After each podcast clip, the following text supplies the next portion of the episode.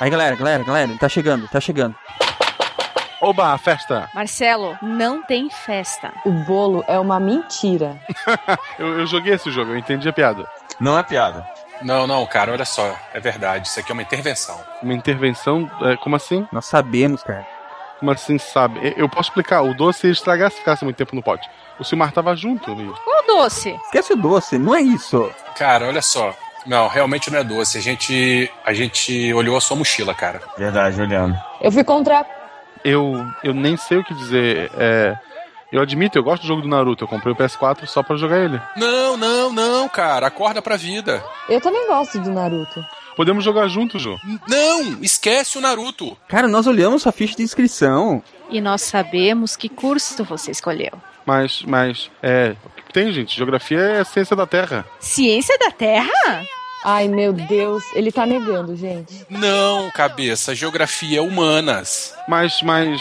Sem mais, cara. O que leva alguém a entrar nessa? Eu sempre gostei de pintar mapa. Não, mentira. Você sempre gostou de sentar em círculo lá na escola. Defendeu os sem terras uma vez. Mas, mas era um caso específico. Tu fechou o terminal de ônibus pelo passe livre, cara. Sim, mas é. Cara, tu deixou a barba. E esse cabelo? Como é que a gente nunca notou isso, cara? Não, e sem falar dessa insistência maluca de ficar pelado. Nós fomos cegos. Somos péssimos amigos. Calma, a gente vai resolver. É, é só um curso, gente. Não, esquece. E daqui a pouco você vai começar a cheirar maconha que eu sei. Cara, maconha não se cheira, animal. Ah, tá vendo, cabeça? Olha lá, acabamos de pegar um maconheiro. Mas, mas, gente, isso é preconceito. O curso que eu vou fazer não vai me mudar. Eu continuarei sempre mesmo. Olha para mim, eu sou a mesma pessoa. Não tá afim de abraçar uma árvore, não? Não, cara, eu tô de boa. Ufa! Que bom, Guaxa. É verdade. Nós temos que confiar em você, tá certo. É, tá certo. Fato, foi mal aí. Continuamos amigos, gente, tudo igual. Beleza, vamos lá pra casa gravar o SciCast. Sem problema, eu só vou pôr aqui meu chinelo. Oh my god! Não, gente, isso não pode estar acontecendo, sério. O que foi, gente? O que aconteceu? Fala. Puta que pariu, eu não acredito. Olha lá aquele gordo, bicho. De chinelo e pochete de couro. Não!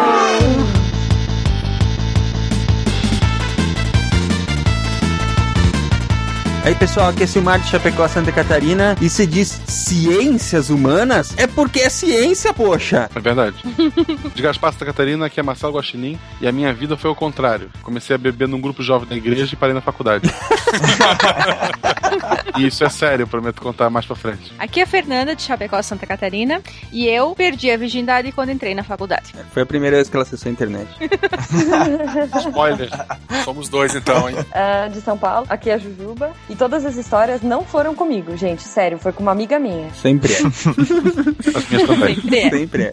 As minhas foram com a mesma amiga da, da Juliana. É, né?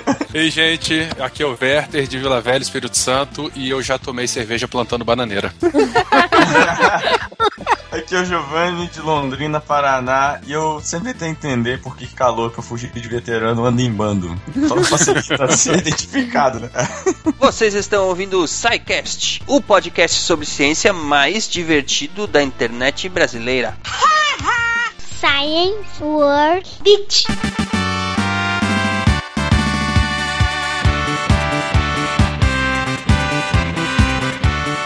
Olá, ouvintes do SciCast, bem-vindos à diretoria sessão de recadinhos do SciCast. Boa noite, galera! Boa noite. Meu Deus, quanta gente! O que vocês estão fazendo aqui? O que vocês aprontaram? Ah, Estavam passando trote em alguém, aposto. Bagunça. Então, quem está aqui? Vamos, vamos, vamos por gentileza identificar esses miliantes. Marcelo, tudo bem? Tudo bem, querido? Estrela, tudo bem? Tudo bem. Tio, Juba, tudo bem? tudo bem. Tarek, tudo bem? Tudo indo aqui. Ronaldo, como vai? Brilha muito no Corinthians. O Tarik é uma depressão, né? Tá indo assim, que pariu. Eu sou realista com a vida. Ai, ai, muito bem. Depois, depois reclamam e não convidam ele pra gravar, olha só. Muito bem. Meninas, ajudem esse povo e digam quais são as nossas redes sociais. O Facebook é facebook.com.br Podcast. O Twitter é twitter.com/barra podcast. O e-mail é contato arroba scicast.com.br Se quiser, eu posso fazer voz fina. Por favor, não, por favor. Não, não, não. Por favor. Muito bem. A melhor forma de enviar a sua dúvida, crítica ou elogio continua sendo através do formulário de contatos lá no site. Procure o número de contatos. E enfim, também temos agora Instagram, né, Juliana? É isso aí. Agora a gente vai por foto de bastidor lá. É, vai ser Menos bacana. os nudes do Guaxinim. E qual que é o endereço, Ju? Bom, o endereço é instagram.com barra. É isso aí. Acessem lá e sigam o SciCast lá no Instagram também. Muito É bem. isso. Sem números, gente. Chegamos à edição 100. Me obrigou a mudar todas as artes do programa. Vai ficar. E dá um espacinho a mais agora. Não espaço a mais. E o que mais? Além disso, o, o que, que podemos falar? É apenas um número, mas é um número bastante significativo, né? Três dígitos. É isso que eu ia falar.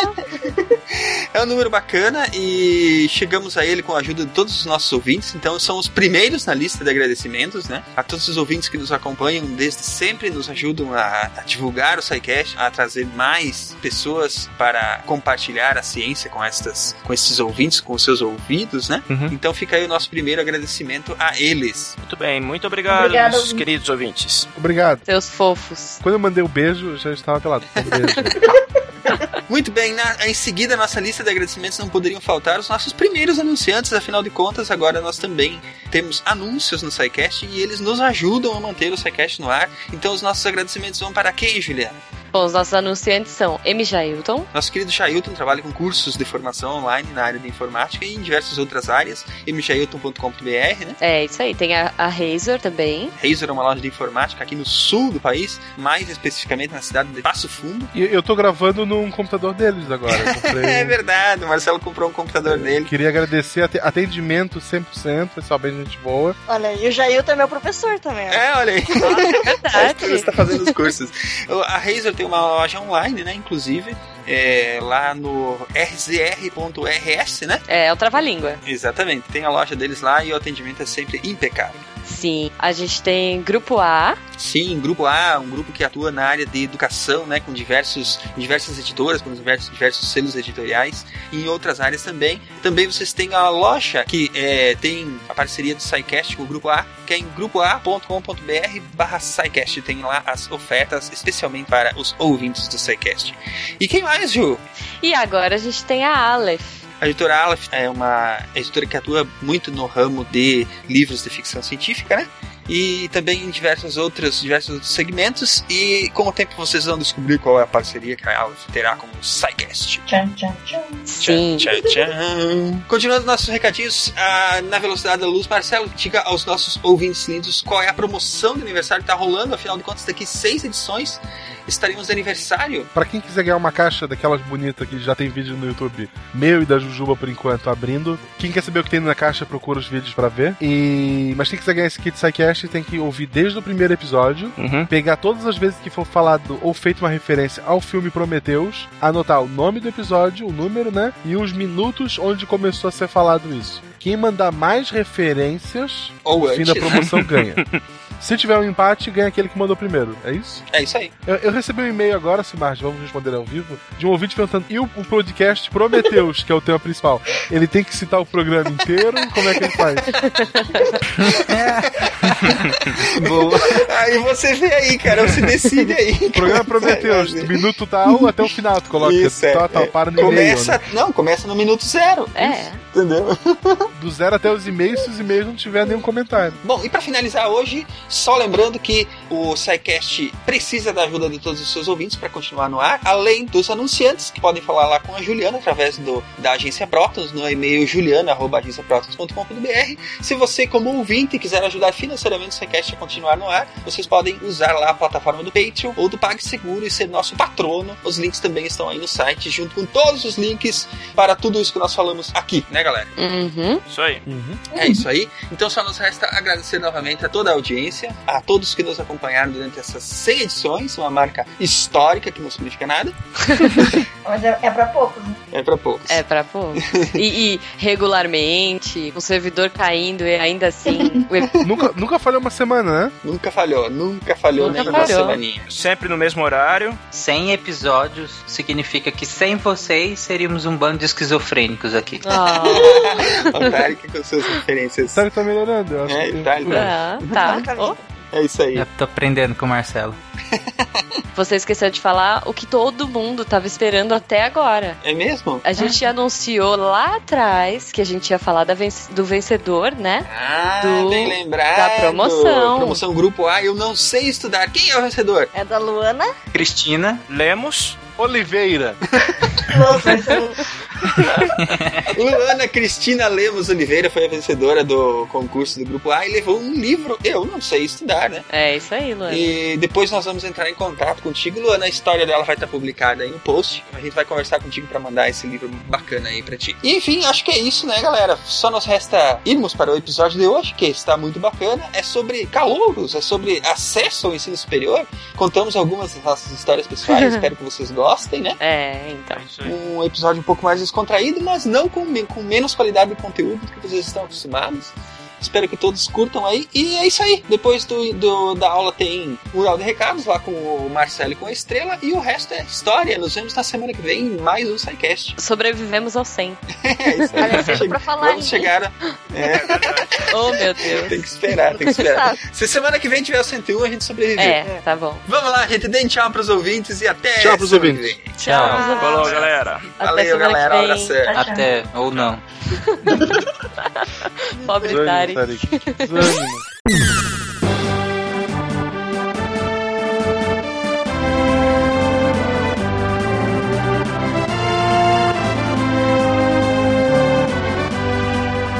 E o trote de vocês, gente? Como é que foi? Me conte. Eu fugi de veterano, eu tava numa aula de anatomia, os caras tudo na porta, eu com cabelo grande e batendo na porta e mandando a gente sair. Meu irmão, a gente teve que ser escoltado da, da sala. Eu e mais uns três ou quatro, nós pegamos femo e fomos pra partir pra cima dos caras e, e- sério mesmo. E aí deu um bafafá do caramba e teve que vir segurança e escoltar a gente. Nós ficamos uns dois, três meses lá com a galera querendo pegar a gente na força, mas aí no final deu tudo certo. Ninguém cortou o nosso cabelo, não. Eu não, eu falei que eu ia processar os caras e eles se aquietaram. É, Eu, pois é. cara, eu passei por veterana. Eu fiz cara de adulta e falei, não, não, eu sou aluna veterana já. Os bichos estão ali atrás. e eles acreditaram, sei lá como. Você deu trote nos seus veteranos, né? Vocês não lembram de mim? Ajoelha aí. Total. Eu não tive veteranos, porque eu fiz parte da primeira turma e a primeira turma não tem veteranos. Ó. Pois é, eu, eu- olha só em que situação. Eu também fui a primeira turma, mas eu abuso dos caras, né? Era a faculdade de, de odontologia que queria pegar a gente. Como é que pode? Aí não vale, né? Não dá, é um abuso do caramba. Não vale. Criamos um maior rebuliço lá. Esse negócio de pegar dinheiro, é, eu estudei numa faculdade particular, né? E era, pra quem conhece São Paulo, era ali no Morumbi. Cara, eu acho que em umas duas horas que, que a galera ficou no farol pedindo dinheiro, eles arrecadaram tipo uns 500 reais. Poxa!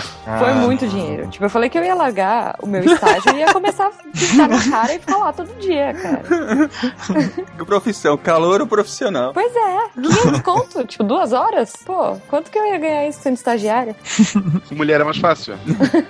Ah, Jogava tá moeda. explicado, é mesmo. Marcelo teve trote constrangedor? Teve, de, de tirar um, um, um dos pés do sapato, pintar a cara e mandar pra rua buscar dinheiro. Nossa senhora. No meu curso, a gente não teve calouros, né? Porque nós éramos a primeira turma, era engenharia química. E só que aí a biologia quis dar trote na gente e a agronomia também. Então eles se reuniram e vieram pra cima da gente. E aí também foi assim. Fizeram caixinha com minhoca pra nós colocar a mão dentro. Ai, é, dança da garrafa, é, passar bala de boca em boca. Ixi, Maria. Assim, umas coisas muito Começou nojentas. leve, e aí, hein? aí no final eles pegavam nitrato de prata e benziam as pessoas na testa. Gente. E o nitrato de prata, pra quem não sabe, ele fica marcado, ele fica uma mancha marrom na pele. Ele, ele mancha a pele. E aí essa mancha demora mais de uma semana pra sair. E as pessoas ficavam com aquela cruz no meio da testa por mais de uma semana, né? ridículo. Oh, meu Deus. Eu no dia do trote, que eles iam dar o trote, eu não fui na aula, né? Não, o dia do, do trote eles entraram assustadores, sabe, gritando pela porta, pelas janelas. Ah, trote, não sei o quê. Aí de repente um deles parou e falou assim: ó, pessoal, quem não quiser participar pode ir embora, tá?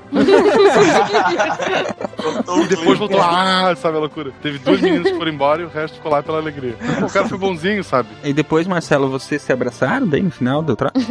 Dançando pelado, foi, foi bem divertido. Não, mentira. Aí foram Festa. Wicca. Depois do no trote seguinte, é, a gente tinha lá os calouros, a gente, ent- algumas pessoas, né, eu fui um, entramos na sala pra parecer superlotação, sabe? Tipo, ah, não, eu repeti de ano, tô aqui.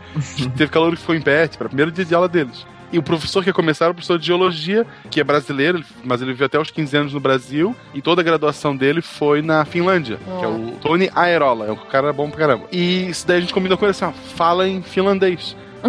Ele entrou em sala falando, falando, cara, era muito engraçado. Aí eu dizia, os calouros apavorados diziam, não, não, ele dá os textos depois, é só a gente tirar a cópia, mas tem que prestar atenção nele, que senão ele fica bravo. E ele explicando lá na frente, falando dele. Porra, bem legal. Então, o meu trote também, a primeira aula era de estatística. Acho que a, o, o, o departamento já polava um trote, né? Você começa primeiro de estatística, assim, já de cara. Nossa, gente. E aí os veteranos ficavam lá de fora gritando e vão pegar, vão pegar, não sei o que, com tesoura de cortar grama. E só botava a tesoura na porta assim e batia a tesoura. Hum, Que medo, é, isso gente. também é clássico, né? Nossa, a tesoura é clássica. Porque aí eles usam a tesoura pra cortar o cabelo do pro pessoal, né? Ou pelo menos Isso. tentar cortar, né? Uhum. Que Ai, gentis que eles são. Nossa, e, e tinha uma coisa que eu odiava, que era guache. O pessoal passava guache, mas não só no rosto, passavam dentro do ouvido, assim, sabe? Ah, Era aí, terrível pra tirar. Pô, e fingir que era professor, não rolou? Lá no, no- no- meu campus aconteceu o contrário. O cara era professor substituto, e era novão, assim, tinha terminado a graduação, foi direto pro mestrado, tipo, foi dar aula pro, pros calouros. E a gente falou pros calouros, é trote, tá? E o cara querendo dar aula de verdade, e o pessoal levando ele na zoeira. Ai, ai, ai. Pô, gente, que mancada. Não, uma amiga minha passou 15 minutos é, passando uma bibliografia nada a ver, assim. Tipo, Uma era... amiga Nossa, sua? essa é clássica. Uma amiga minha, uma amiga minha. Não, uma amiga minha, gente. Sempre é as amigas, né, cara? Essa, tu, tu tinha umas amigas também que eu te contar, hein, Ju? Ih, nem comecei ainda, nem comecei. Mas eu, particularmente, eu sou contra essa, essa questão de, de calorada, essa questão de trote, seja ele qual for. Eu acho que eh, ninguém tem que ser obrigado a nada. Eu sou a favor da zoeira e da festa. Não, da zoeira e da festa sim, mas eu acho que ninguém tem que ser constrangido. Por exemplo, a pegar dinheiro no sinal pra pagar para pagar a chopada. Constrangimento, não. Eu acho que o, o trote ele deveria ser usado no sentido de integrar as pessoas novas Sim, àquele ambiente que tá se começando, entendeu? Então, se é pra fazer uma festa, faz uma festa, pô. Todo mundo vai pra festa beber e dar risada passar vergonha. Mas por outros motivos.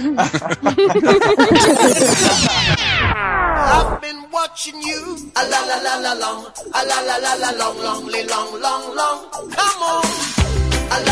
Eu queria saber de vocês o seguinte: como é que foi o acesso de vocês ao ensino superior? A gente tem aqui uma faixa etária bem diversificada, né? Eu, eu tô com 38, eu acho que a Ju talvez seja a mais nova, o, o Giovanni é, também é de uma outra época, né? Enfim, cada um mais ou menos de uma faixa. Eu acho que hoje em dia, se a gente tivesse alguém bem mais novo, talvez tivesse um, um caso um pouco diferente para contar. Mas o que eu queria saber é assim: como é que foi o acesso de vocês ao ensino superior? Eu posso começar falando do, do meu caso, depois vocês é, de repente seguem falando mais ou menos como é que foi pra vocês.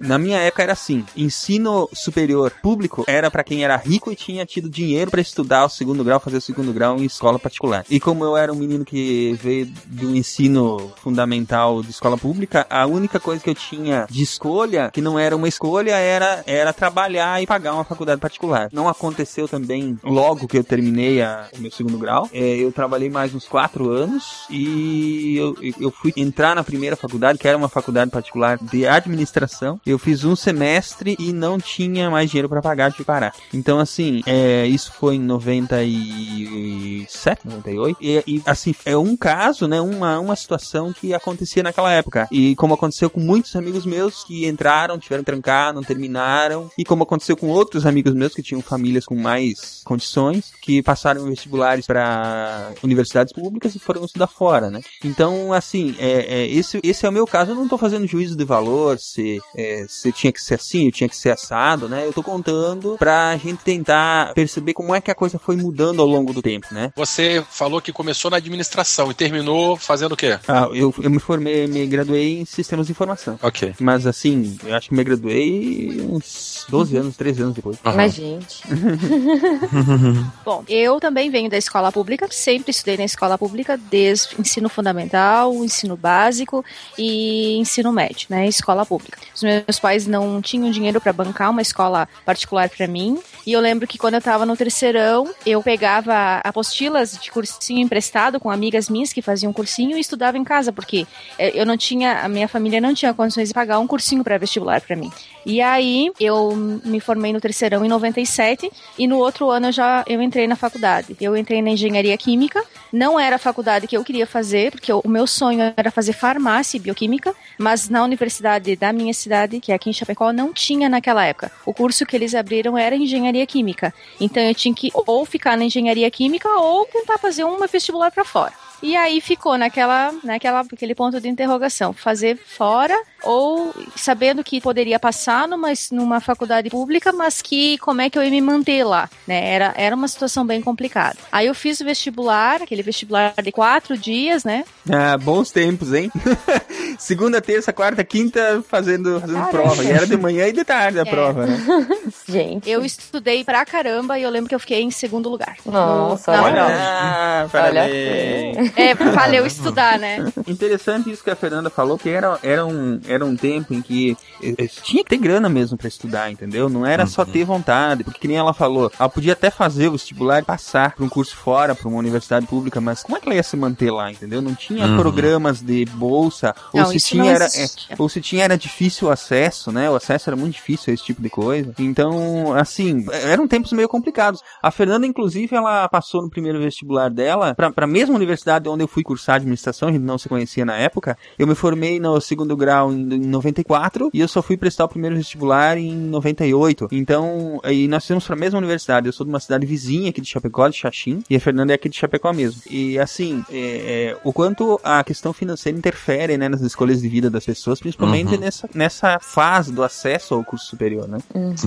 Aí eu comecei a fazer engenharia química e olha só, como eu não sabia se eu ia passar, eu fiz também um curso, um processo seletivo para um curso técnico no Senai na época, que era técnico em alimentos. Então, nos primeiros meses ali do ano de 2000, de 98, acho que foi até março, abril, eu fazia técnico em alimentos de manhã, que era também gratuito o curso, e à tarde e à noite eu fazia engenharia química. Então eu estudava o dia todo. Só que isso durou dois meses. No terceiro mês eu vi que não dava mais. Eu precisava dar um jeito de ajudar a minha família a pagar a graduação, né? Porque o curso era um curso caro, era um dos cursos mais caros que tinha na faculdade. Aí eu comecei a trabalhar na, na monitoria de um laboratório lá na escola onde eu estudei. E depois eu fui dar aula nessa escola, né? Quando enquanto logo depois. E chegou na metade do semestre, no, no final do, sem, do primeiro semestre, eu tava com uma dívida imensa na universidade, que eu não conseguia pagar as, as mensalidades. E aí, a minha mãe, eu lembro que ela pegou, ela fez acerto de contas na empresa onde é ela trabalhava para conseguir o- o fundo de garantia, aqueles 40% do valor para conseguir finalizar, né, o, o semestre, o, o- pagar todo o semestre da faculdade. E aí, eu lembro que aquela noite ela chegou em casa e falou para mim: "Você tem duas opções, Fernanda. Ou você muda para um curso mais barato, ou você tranca a faculdade, porque a gente não tem condições de pagar". E aí, o que me restou foi fazer biologia. E me formei em biologia quatro anos e meio depois. Não foi fácil, não foi fácil, mas me formei. Caramba. Tem que, tem que tocar uma musiquinha triste aí, gente. Bichinhos! Deem um oi aqui, ó! Cara, olha só, eu, eu tenho 39, né? Então as minhas datas vão, vão coincidir bastante aí com as suas também. É, eu, do contrário, estudei a vida inteira em colégio particular. Ê, bundinha. Na época nós chamávamos de playboyzinha as pessoas você. É, fazer o quê? E, e ainda morava na beira da praia, cabelo comprido e louro, era um terror. Era um terror. A tua cidade era cidade pequena ou era cidade grande? Não, é cidade pequena. Aham. A, a região metropolitana da Grande Vitória hoje tem um milhão e meio de habitantes, que pega aí uns 4, 5 municípios. Naquela época não era nada. Mas enfim, eu, eu- eu estudei uns 15 anos no Colégio Marista, fiz minha vida toda lá. E no último ano fui, passei por um, cursinho e tal.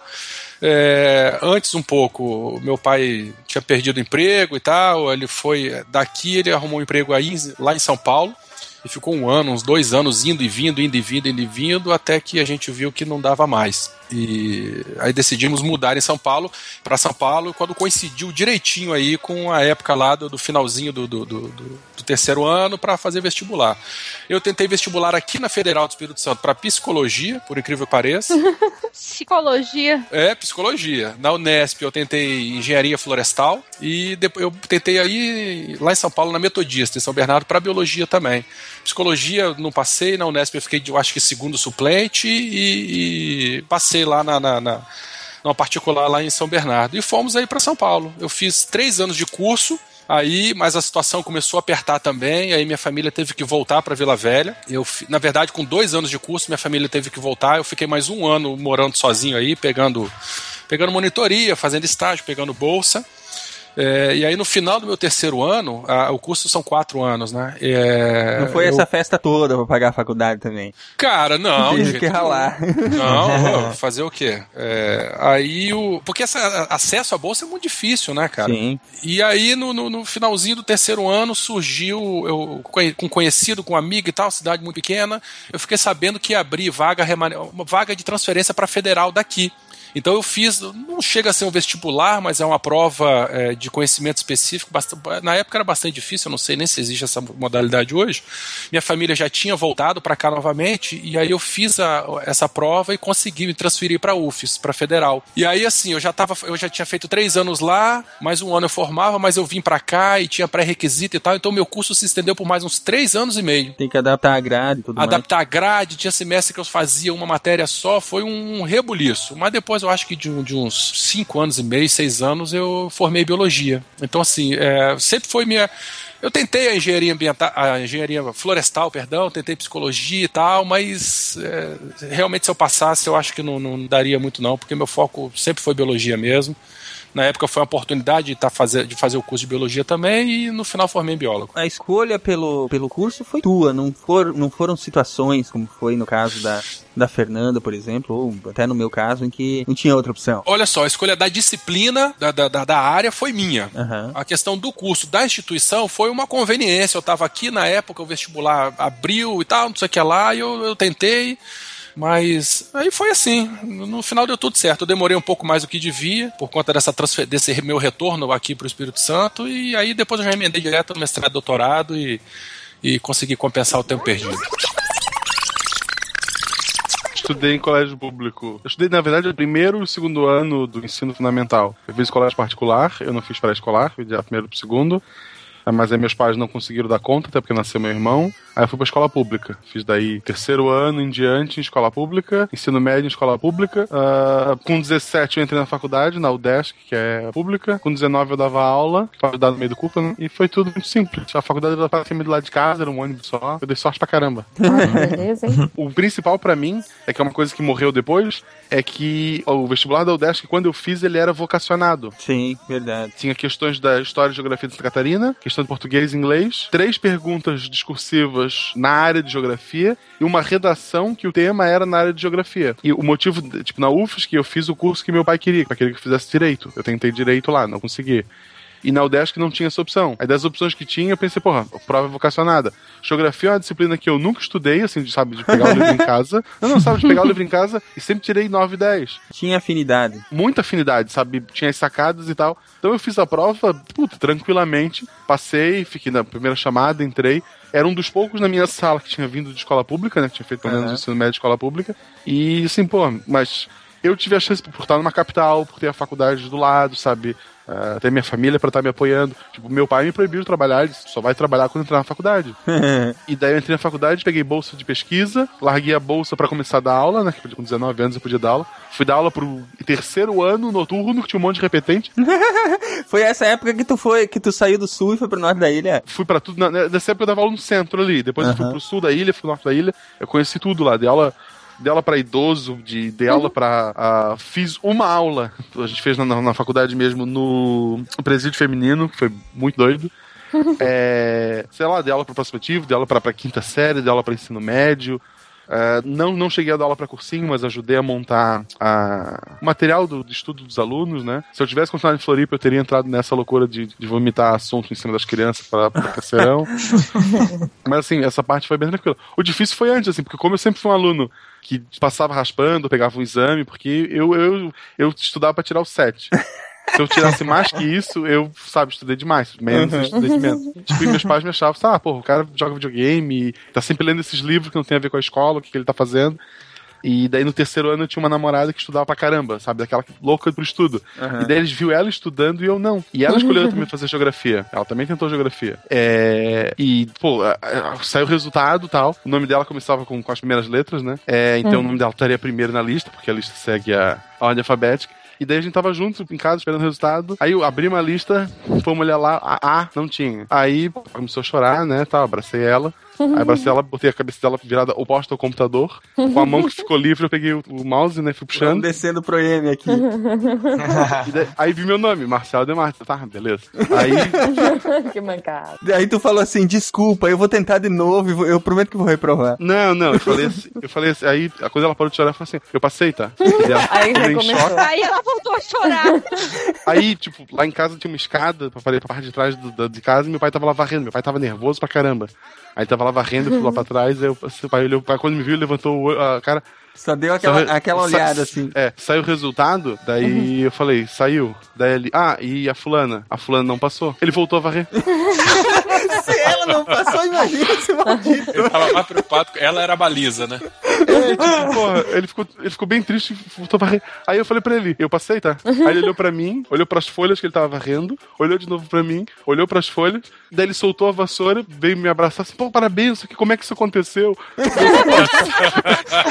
Sei lá, né? Mas fica na tua porque eu vou, tipo, ela tá triste e tal. Aí eu fui levar ela em casa, né? Quando eu voltei pra casa, tinha uma faixa gigante na frente do- da casa, sabe? Ah, Aprovado em geografia, legal. puta Ah, que fase isso aí, cara. Eu nunca tive faixa na frente de casa. Pô, eu, eu tive também. Marcelo, Oi. na tua época eles falavam os nomes na rádio local das pessoas que passaram Falavam, no vestibular? falavam, é, falavam. na minha época também. Eles liam a lista inteira de aprovados. Eles ficavam às vezes três horas lendo aquela lista Gente, interminável de pessoas que passaram no Sim, foi, vestibular. foi, foi, foi uma experiência assim, muito doida. E o problema é que daí primeira, primeiro semestre, principalmente, eu entrei com 17. Eu não lembro de quase nada do que aconteceu naquele primeiro semestre. Normal. tipo, eu acho que é, não tinha maturidade. Eu falo isso, sabe? Eu não tinha maturidade pra estar ali. A maturidade veio depois. Eu era o segundo mais novo naquela sala. O que, que a gente sabe com 17, 18 anos também, né, cara? Puta que pariu. Cara, esse ano eu tô dando aula para o primeiro período. E eu tô pegando o menino lá, no bom sentido, tá, gente? Pelo amor de Deus. Estou ministrando disciplina para alunos é, com 16, 17 anos. E é, eles simplesmente não, não, não sabem o que quer. Não sabe. Fica daqui- É. Cara, não, não tem sinal. Como é que eu vou saber que a aula acabou? Professor, posso ir no banheiro, professor? Nesse naipe, cara. Eu acho que o, o primeiro semestre ele, ele é muito um rito de passagem mesmo, né? Da adolescência pra algo que ainda não é a vida adulta, mas que você tem que aprender a ser responsável, né? Não, e muitos não conseguem, né? Até o final do, do, do curso não conseguem ser responsáveis. Eu, eu tenho É turma do verdade. primeiro período e dou, tu- e dou aula pra, pra, pra galera do, do sétimo, oitavo período. É, mas aí é que tá. Tem gente que se perde nesse caminho, né? Endoida? Não, louco, isso né? aí é comum. Tem- Isso aí depois a gente fala com a voz sintetizada de. de não relacionar nomes a, Não, pessoas. conta dos teus amigos. Não, mas É, eu tô tá vou falar, de, falar de aluno, né? Mas é uma, é uma, uma loucura, cara, é uma loucura. Tem neguinho lá no, no sétimo período que pai e mãe vai lá tirar satisfação por causa de nota baixa. Aí não, né? Aí não. Aí Aí, é não. não. Mas é faculdade particular? Particular, particular. Mas coisa que na nossa época não acontecia. Não, também. é, verdade. Independente de ser particular ou não, eu fiz particular e na nossa época não tinha isso, não. Parece que o acesso facilitou ao longo do tempo e. Isso aí, isso e aí. a cabeça per- se perdeu um pouco da, daquela coisa de, puta, tem que dar uma caprichada aqui, né? A peneira não tá filtrando muito. A grande verdade é, essa. Bichinhos! Dei um oi aqui, ó! Eu estudei também a minha vida inteira em escola pública. Eu sou de Minas, né, naturalmente. E eu prestei o vestibular em, nas universidades é, federais em Minas. E assim, eu, eu tava um pouco perdido quando eu saí do, do terceiro ano também, porque eu prestei para engenharia florestal, engenharia de alimentos. E isso foi que Isso ano? foi em 2003. Eu prestei para biologia, prestei para engenharia de produção, sabe? Não sabia mesmo o que queria Não. fazer. né? Cada uma eu prestei para uma área. E aí acabou que eu, eu não passei no, no, no vestibular, mas na época já tinha o, o Enem, alguns lugares já estavam começando a utilizar a nota do Enem para você poder entrar. E aí eu, o meu irmão já morava aqui no Paraná, numa cidade próxima do Mato Grosso do Sul, que se chama Guarama. E aí ele viu que com a minha nota do Enem eu conseguiria entrar na universidade lá, que era particular. Falando em Enem, deixa eu te interromper um pouco. Alguém lembra que ano que foi instituído? Foi acho que no final dos anos 90 ali, né? Na virada, eu acho ali. 1998. E, e aí eu entrei no, no curso de biologia, só que eu acho que ainda tem, mas ah, na época quando eu fiz em, em 2004, né? o, o Paraná ele tinha uma política de que cursos que, que fossem voltados para formação de professores havia como se fosse um subsídio do governo de metade da, da mensalidade, entendeu? Então eu pagava só metade do valor que seria normal do, do curso, assim, tinha um desconto bem bom. E aí eu fiz o curso por, por, um, por um ano, assim, mas no meio do lá em julho, agosto, assim, eu resolvi mudar de curso e, e tentar vestibular de novo para agronomia daí. Que eu, eu acabei trabalhando com uma professora, no, fazendo estágio, com pesquisa, numa área que era relacionada à produção vegetal dentro do curso de biologia e aí resolvi prestar para agronomia. Só que como já era, era por volta de julho, agosto, a maioria das universidades já tinha fechado as inscrições para vestibular. Então, eu prestei em Viçosa, que era, que era em Minas, né? E prestei aqui em Londrina.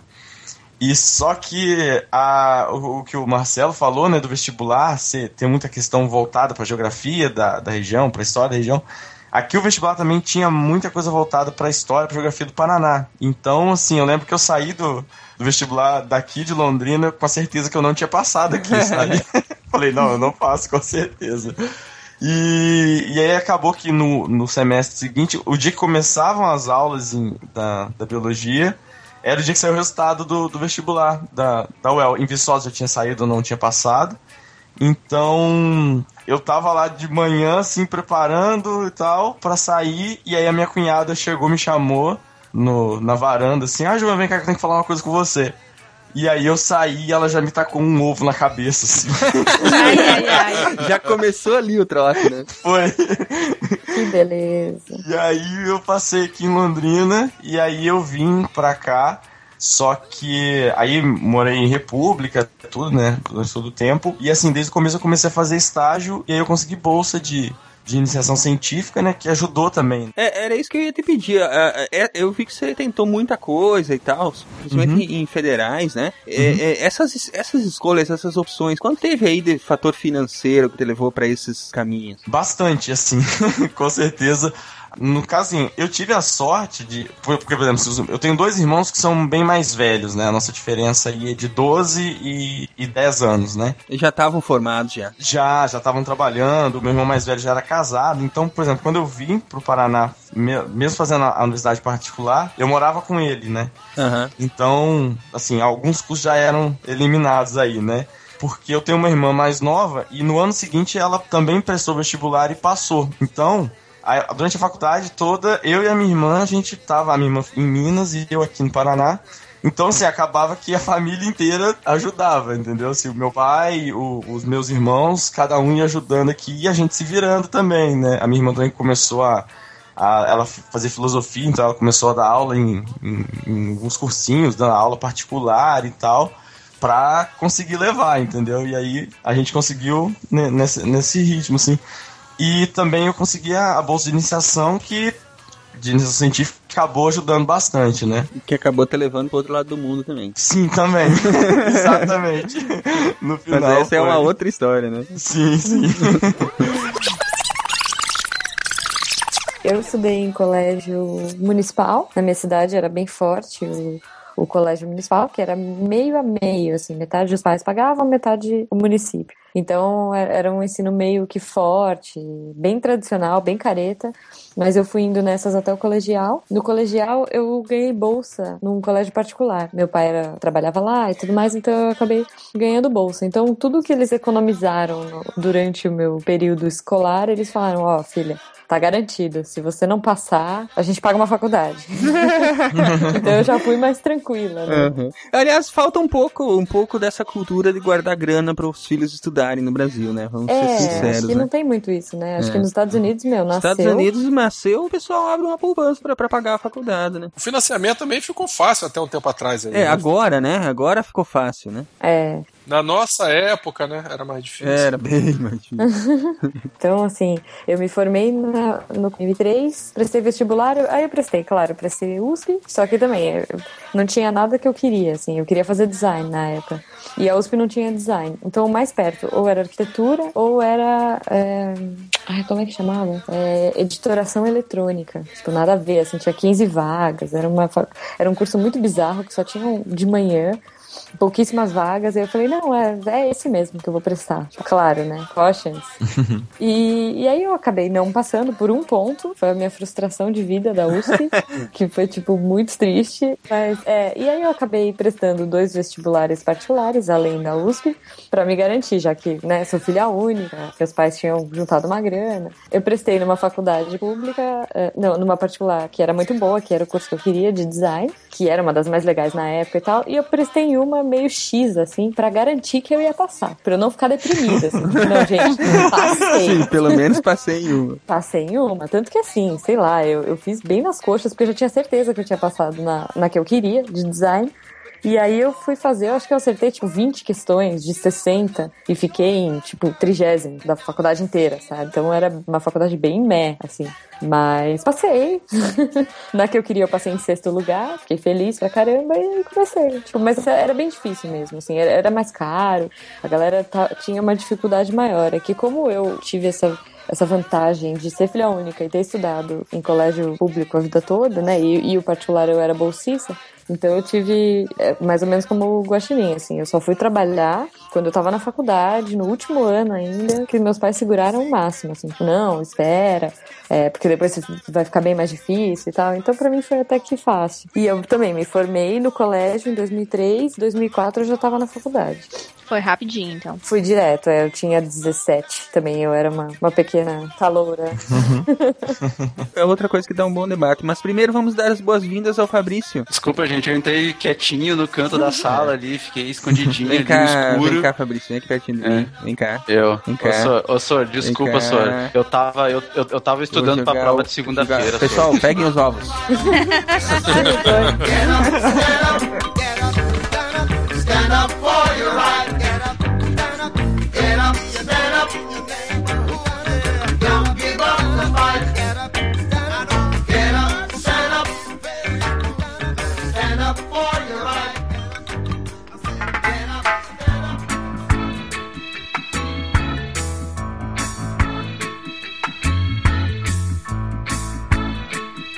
Fabrício, tu se formou no, no segundo grau em que ano? Ah, cara, que vez que eu digo, faz tempo. Não, diz aí. Abra seu coração. 99 ou 2000, por aí. E tu agora é que tá se encaminhando pra terminar o, o- a universidade. É, tô, tô me encaminhando pra terminar por força de- da, da, da necessidade, porque conhece aquela história da piada do jubilamento que no início é engraçada? Ah, que legal, eu tenho o dobro do tempo do curso pra terminar e tal.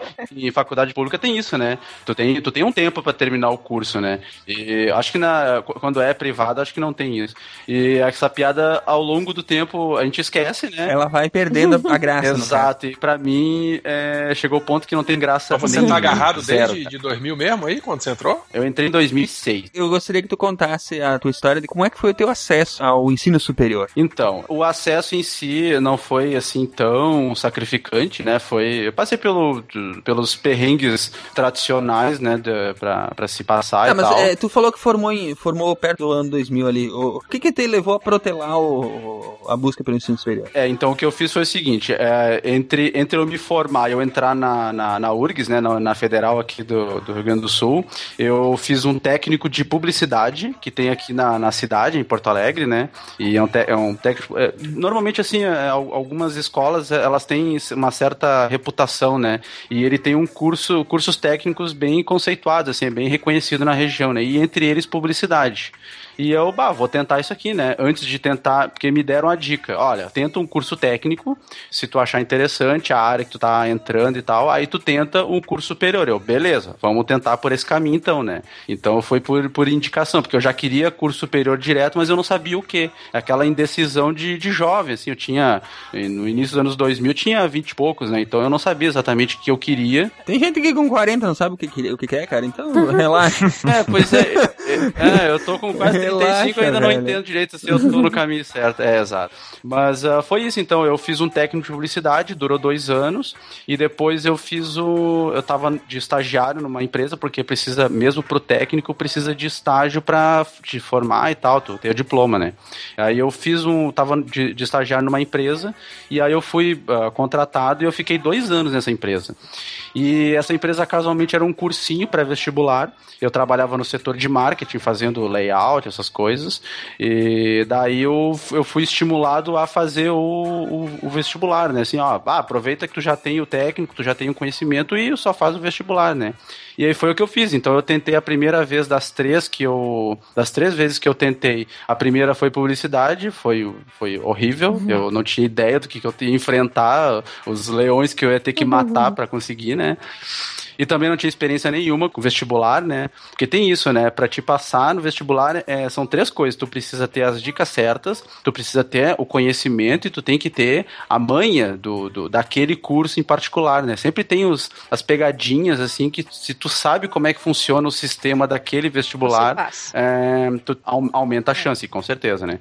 E foi o que aconteceu comigo. Eu passei da, o, o curso que eu fiz aí no caso foi para design, né, design visual, e eu fui da primeira turma da URGS de, de design, né, eu ainda tô aqui. Uh, já, já- o pessoal já foi se formando e eu fui É ficando, que você né. gostou muito, né? Nossa, eu tô apaixonado por esse curso.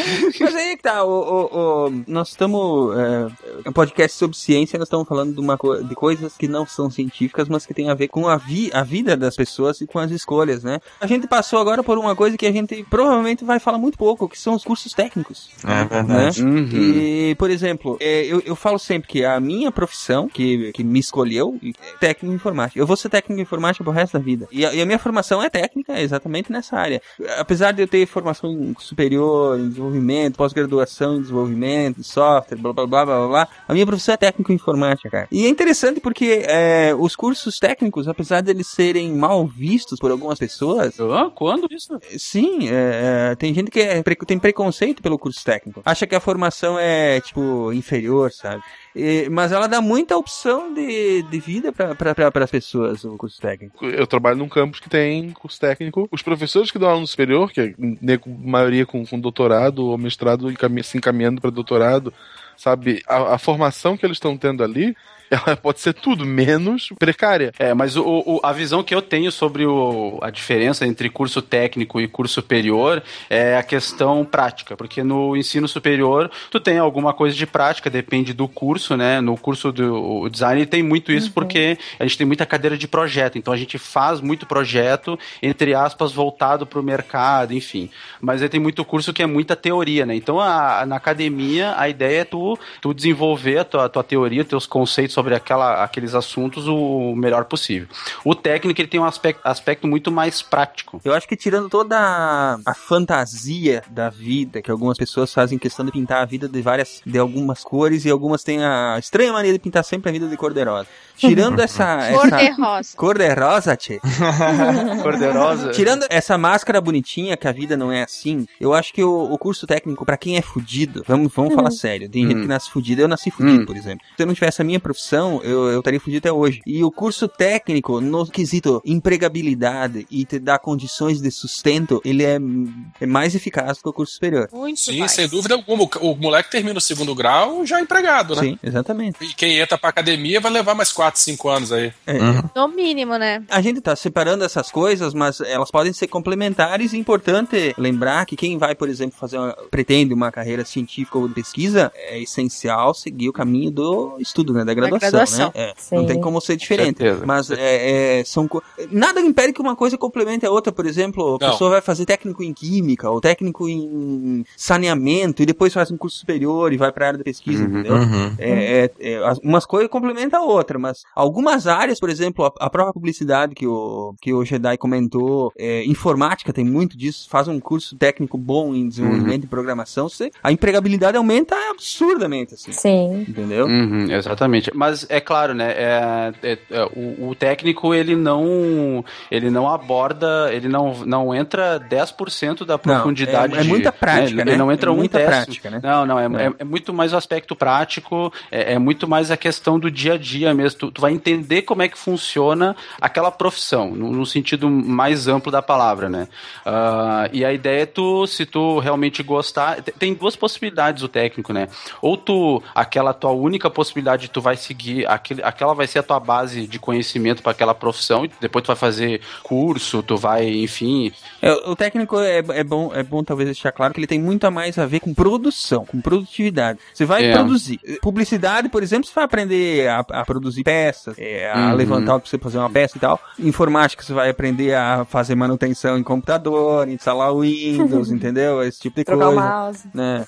É, mas assim, ó, é, ou a pessoa então ela vai se vai usar essa, sei lá, às vezes a pessoa é, tem um, um- ela tá numa situação social que não favorece ela a avançar nos estudos e o técnico é a, a possibilidade dela, ou ela serve como foi o meu caso, né, não que eu seja abastado, mas ah, eu, eu usei o técnico como um caminho para ter certeza, não, será que é realmente isso que eu quero? E aí eu vi, não, realmente é isso que eu quero. Mas eu fiz uma pequena correção de trajetória, porque vocês notam que eu fiz o técnico de publicidade e eu fui pro design, né? E eu dei pulos de alegria, porque, né, pô, passar no vestibular, quando tu vê a tua, o teu nome lá na, na, na lista lá de, de aprovados, cara, é um momento maravilhoso, né? Maravilhoso. Eu não, pra mim foi um desespero, porque eu sabia que não ia conseguir pagar. Não, foi interessante porque o, o primeiro vestibular que eu, que eu passei, que nem eu tava comentando lá no começo, foi em 98, foi uma cidade particular aqui de Chapecó. Eu entrei no curso já sabendo que eu não iria conseguir Pagar. pagar o, o que ele custava, entendeu? Tá, mas e por que, que tu entrou em. O sonho de ir pra faculdade, né, cara? É, Uhum. e então eu, eu fui pra, pra faculdade já sabendo desse problema, porque o meu curso custava 500 reais e eu ganhava 550 reais Uhum. trabalhando. Então eu trabalhava o dia todo e ia pra faculdade à noite, de uma cidade vizinha. Então eu tinha que sair do trabalho, pegar o ônibus, andar uma hora pra chegar na, na, na faculdade. Ah, é tenso. É né? tenso, cara. Cidade pequena, não, não tinha não tinha universidade na minha cidade, eu tinha que sair pra fora pra estudar. Hum. E chegou, e realmente chegou no- na metade do semestre e já não tava mais conseguindo pagar, entendeu? E aí não teve jeito. Eu- o único futuro que eu vislumbrava era assim: eu vou ter que trancar, eu vou ter que partir pro abraço e trabalhar, fazer alguma coisa da minha vida pra um dia tentar de novo. E foi exatamente isso que aconteceu. Eu, eu tranquei a faculdade, eu, eu vim morar pra Chapecó, arrumei um trabalho aqui. E naquela história que eu falei, minha profissão é técnico de informática, ela me escolheu porque eu trabalho com isso desde os 15 anos, entendeu? Sim. Tu é de Xaxim, né? Xaxim, que é uma cidade do lado aqui de Chapecó. Eu eu não morava num vaso, gente. O nome da cidade é Xaxim. Em Xaxim é tipo distrito industrial de Chapecó. É, né, é, uma, é uma cidade próxima, uns 30 quilômetros, e- mas Essa ela é região bem aí, pequena. tipo trava-línguas, assim. É. Chapecó, Xaxim, Xaxim. xaxerê. Isso. Faxinal. Mas enfim, aí eu, aí eu tranquei, a, tranquei a faculdade, vim pra Chapecó pra trabalhar. Uhum. É, trabalhei uns dois anos aqui, trocando de trabalho e tal. E realmente, quando você vai pra uma cidade grande, as suas possibilidades de empregabilidade aumentam muito. Porque você vai ganhando experiência, ao mesmo tempo que você tem muitas empresas que precisam da- da tua mão de obra, né? É, aumenta a concorrência, mas como aumenta as oportunidades, então pelo menos fica uma, um fair fight, né? E aí, aí assim, é, é, aí eu comecei a não voltar pra universidade porque eu trocava muito de trabalho, porque toda hora tinha oportunidade de crescer. E eu fui Uhum. me tornando um técnico mais experiente, né? Conceituado, conceituado. Silmar, o melhor trocador de mouse de Chapecó. De Chapecó. Bichinhos! Dei um oi aqui, ó! Eu não voltava para o curso superior porque o trabalho não estava me deixando. Eu conheci a Fernanda em 2001, né, Fernanda? Nós, eu já estava trabalhando numa empresa em que eu tinha que viajar para trabalhar. Então vocês vejam, eu larguei o curso superior lá em 98 e eu só fui voltar a prestar outro vestibular, né, para fazer outro curso daí, né? Já mais na área que, que eu estava trabalhando mesmo, em 2003. E aí eu voltei para fazer sistemas de informação, que era outro curso. Então, então são, são dois mo- momentos muito diferentes. No, no momento em que eu entrei com uma- vontade muito grande de fazer um curso superior, porque era alguma coisa assim que eu vislumbrava como um sonho, e num segundo momento em que eu já tinha uma carreira iniciada e uma carreira em- muito calcada na realidade já, né? Que eu já era. Aí eu já estava trabalhando com desenvolvimento de sistemas, já estava trabalhando com uma carreira consolidada praticamente. Já, já tinha definido o que eu ia fazer na, na minha vida, entendeu? E aí eu voltei pra pra fazer um curso superior pra completar, pra complementar a minha formação eh, na real, entendeu? Era uma questão de evolução do conhecimento mesmo de, de um, no- dentro de um caminho que tu já tinha, né? Mas o primeiro, o primeiro vestibular que tu fez era pro mesmo curso? Do que que era? Não, era pra administração. Nossa. Ma- Mas isso aí é uma coisa bem interessante. Muitas coisas do que eu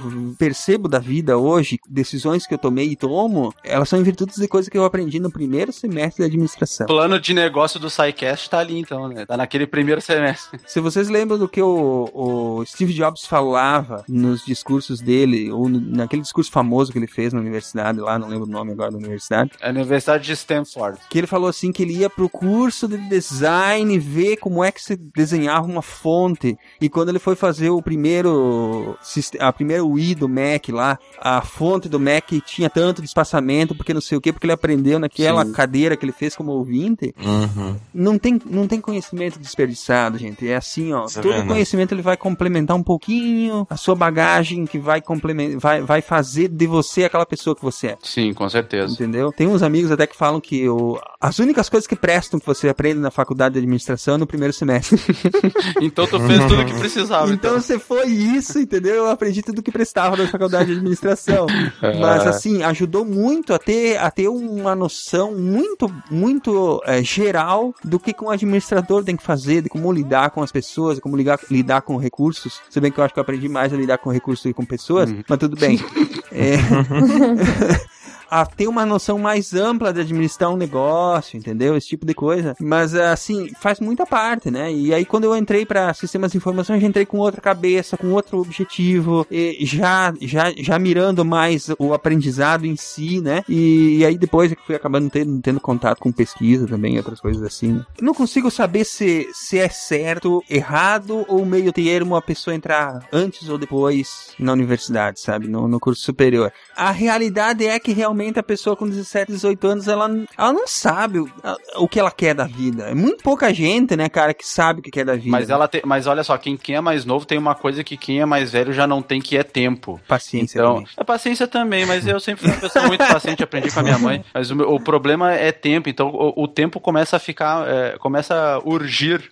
Então tu fica, começa a olhar assim, não, eu tenho 26, eu tenho 27, 28 e assim vai indo. E tu ainda tá aqui, tu ainda tá aqui. Aí tu imagina a minha situação, né? Eu tô com 34 e ainda tô terminando o curso de graduação, sabe? A minha tia tem 39 e ela já tá terminando doutorado, tipo, sabe? É, por aí, por aí. Mas eu acho que assim, ó, essa questão de, de, de graduação, mestrado, doutorado, ela é uma questão muito particular da pessoa e do momento de vida que a pessoa tá, tá passando, né? Eu, por exemplo, eu tinha um objetivo que era ser doutora aos 30 anos. Só que no meio do caminho tudo mudou, né? Eu acabei casando, Desculpa. Mouse aí, né? eu tive que, que começar a trabalhar, porque, porque aí já tem uma casa envolvida na história, já tem planos para o futuro, e aí a questão do mestrado e doutorado foi ficando para segundo plano, né? Até que eu passei num concurso, comecei a trabalhar, e aí eu vi que agora sim eu posso fazer o mestrado. E eu voltei para a universidade 12 anos depois que eu tinha saído para fazer o mestrado.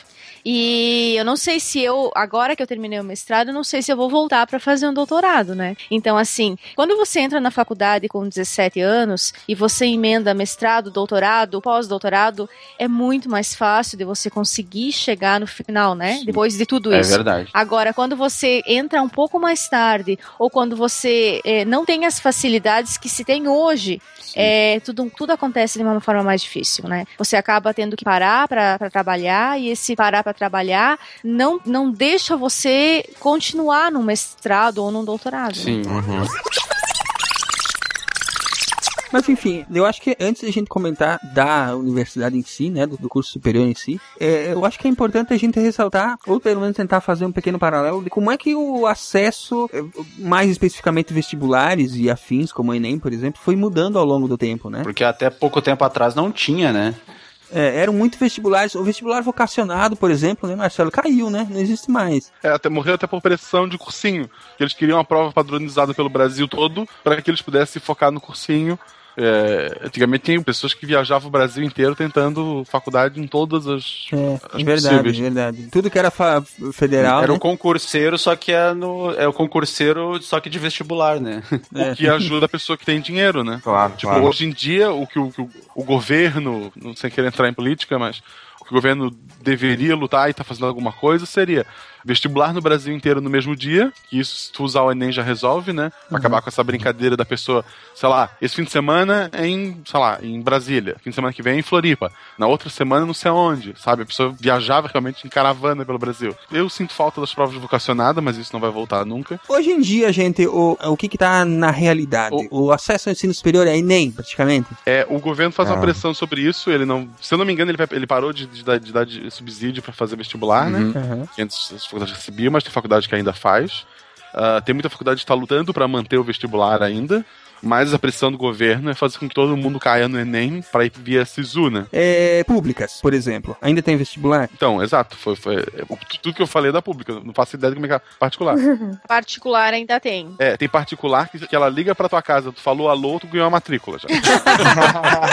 O problema é que assim, ó, foi realmente ampliado muito o acesso, né? É, se abriu muitas universidades particulares. Na verdade, se abriu muita faculdade, né? Sim, é importante, eu acho, a gente falar disso, né? Qual que é a diferença entre faculdade e universidade, né? Faculdades são os cursos superiores, né? Você pode ter um, é, uma instituição que ela tem várias faculdades, ou seja, ela ministra vários cursos superiores e tal. O compromisso dela é formar gente, é formar graduado. A pesquisa em faculdades é praticamente inexistente. Praticamente Se bem que eu, inexistente. eu estudei numa faculdade que tinha pesquisa, mas. Mas era muito pequena. Não, era muito pouco. Leve a mão aos céus por conta disso. Era muito pouco. Agora, na universidade, além do ensino das faculdades, é um, é um tripé, na verdade, né? É um, é um chavão isso aí, mas a universidade ela está fundamentada em cima do ensino, pesquisa e extensão. Então, além das aulas normais e tal, tem toda a parte científica. Né, o menino já começa desde cedo com bolsas de iniciação científica. Se não tiver uh, cursos de mestrado e doutorado atrelados, né, o menino já sai de lá encaminhado para alguma outra instituição. Mas na universidade, além do ensino que as faculdades fazem, é, tem essas outras duas vertentes, né? Que é a pesquisa acadêmica pura, né? Ou pesquisa de base, ou pesquisa aplicada, o que for, e a extensão. Que, na verdade, a extensão é, é, é, seria a aplicabilidade dos conhecimentos gerados, adquiridos na, na pesquisa. É. Mas essa, basicamente, é, a- é é só, é a diferença da- da- das faculdades e universidades. Não tem uma questão também de es- escopo de conhecimento, porque as faculdades, ela- me parece que elas são mais restritas. Elas têm um leque menor de opções de curso, e esses cursos, eles são mais assim, eles meio que se conversam. Por exemplo, sei lá, tem uma escola de administração que ela tem ah, diversos cursos voltados para administração, mas aí se tu tem uma universidade, aí tu tem desde administração, química, física, informática, design, entendeu? É, porque veja bem, a, a faculdade, você pega uma faculdade que tem, ela é voltada para o curso de humanas, né, as disciplinas, as cadeiras de humanas. As cadeiras de humanas, veja bem, eu não tô, não tô falando mal, não tô julgando nem nada, mas as disciplinas de humanas, elas são assim, cuspigis. Né? É, é, é, é o professor no quadro, você não precisa, como não tem investimento de pesquisa e extensão, por exemplo, você não precisa investir em laboratório o que é um custo enorme. Né? Como não tem pesquisa, você não precisa investir tanto em aula de campo, em disciplinas aplicadas. Então, assim, há- tem uma, uma faculdade lá, faculdades integradas, fulaninha da coisa lá. Ela vai ter o curso de administração, ela pode ter o curso de pedagogia associada, ela pode ter o, o curso de direito, né? Porque são assim, é, com uma sala de aula você consegue você alterna o horário de manhã, tarde e noite, você consegue dar três cursos diferentes, diferentes usando a mesma E estrutura. você não precisa fazer pesquisa, né? É, é- é barato. entre É mais aspas, barato, e não né? precisa fazer pesquisa. Você não gasta dinheiro, você não investe dinheiro da, da instituição fazendo pesquisa. Você não tem laboratório, você não tem professor que vai lá orientar a pesquisa, você não tem nada disso. Você não precisa de nada disso. Exatamente. E já na universidade, não, você precisa disso. Até os professores, eles têm é, uma, a carga horária de sala de aula e tem a orientação, né? A orientação à pesquisa, Uhum. desde a parte de iniciação científica lá, que começa nos primeiros períodos, até chegar no, no mestrado e no doutorado. Para aquelas que têm, né, curso de pós-graduação atrelados. É, e, e o que se proliferou no Brasil nos últimos anos foi as foram as faculdades, né? A gente a cada esquina você tem uma faculdade nova surgindo, Ju- justamente com aqueles cursos básicos que você não precisa de laboratório, você precisa só de uma sala, um quadro negro, um canetão ou um giz e quem sabe alguns livros numa biblioteca, né? Quem sabe? Sim, mas eu acho, eu acho que é importante deixar bem claro essas, essas diferenças, porque Tem muita gente que escuta o SciCast, o público do SciCast na, nessa faixa do pessoal que tá saindo da, do, do ensino médio agora tem aumentado muito. Tem muita gente, ah, eu gostaria de. Eu, eu gosto da ciência, eu queria ver um, né, alguma. Mas é aquela, sempre aquela inexperiência, né, da pessoa que, que tá, tá, tá buscando o seu. tá tateando o seu caminho na vida ainda, né? E, e ah, será que eu vou pra uma faculdade? Vou pra, um, pra, um, pra uma universidade? O que, que eu vou tentar, né? Porque quem tá do outro lado do, do, do- da, da história, quem ainda não ultrapassou essa barreira, é um mundo de possibilidades, né? Então é importante ter essa distinção de o que que é uma universidade, o que que é uma faculdade, o que que é um curso técnico, né? Porque de repente a pessoa ajuda um pouco a pessoa a decidir isso, né? Mas assim, em tempo ali, é, eu fiz geografia, que é uma faculdade de humanas, a gente tinha lab- laboratório de parte de mapa, principalmente, de, de análise de imagens do satélite. Viajei o Brasil inteiro, porque geografia ficando em sala de aula, ela não serve pra nada, né? Sim, mas aí, apesar de ser humanas, mas é uma peculiaridade da- do teu curso, né? Você não aprende geografia sem sair de sala de, de- de aula, né? É, então não é todo o curso, depende da faculdade. Mas no teu caso era uma universidade, né, Marcelo? Ou era uma faculdade? É, universidade. Era, uma, universidade, era o desk. Ô, rápido, ô Guaxinim, quer dizer que tu pode ser o, o- o garoto da previsão do tempo, então, do jornal? Eu fiz uma cadeira de, de climatologia, mas não. Jânio, pelo amor de Deus, desenha o Guaxa como o garoto do tempo, cara. Para, para, para, Sim, para, para. por favor.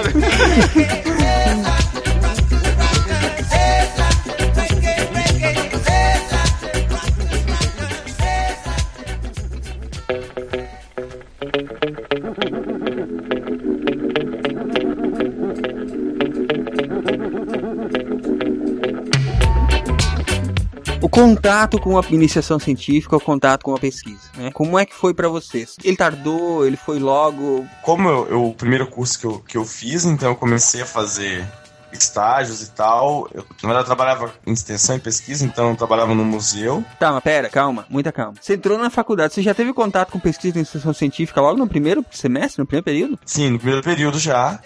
Porque, assim, qu- quando eu entrei na biologia, havia um programa de, de seleção dos alunos para os pro, pros projetos, né? Então o professor disponibilizava os projetos, a lista de projetos, e o aluno se inscrevia para cada um daqueles lá que ele tinha interesse. Então acabava que a universidade ela incentivava, né, que o aluno fizesse esses, trabalhasse com pesquisa e tal.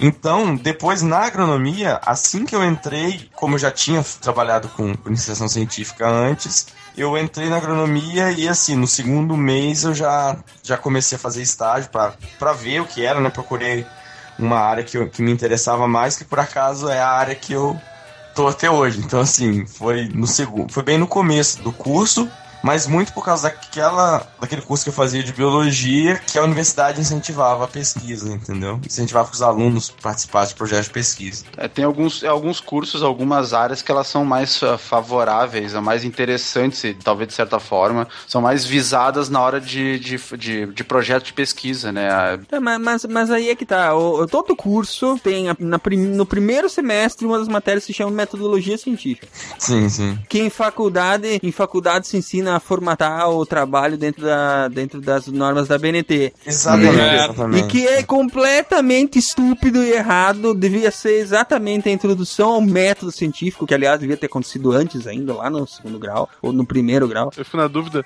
é, biblioteconomista é ciência? Sim, a ciência de organizar a informação, caramba. Exatamente. Porque quem deu aula pra mim disso foi o, uma pessoa da biblioteconomia, e tudo que o cara fez durante um semestre foi a BNT, a BNT, a Não, BNT. exatamente. Pra mim foi a mesma coisa. Foi um péssimo professor.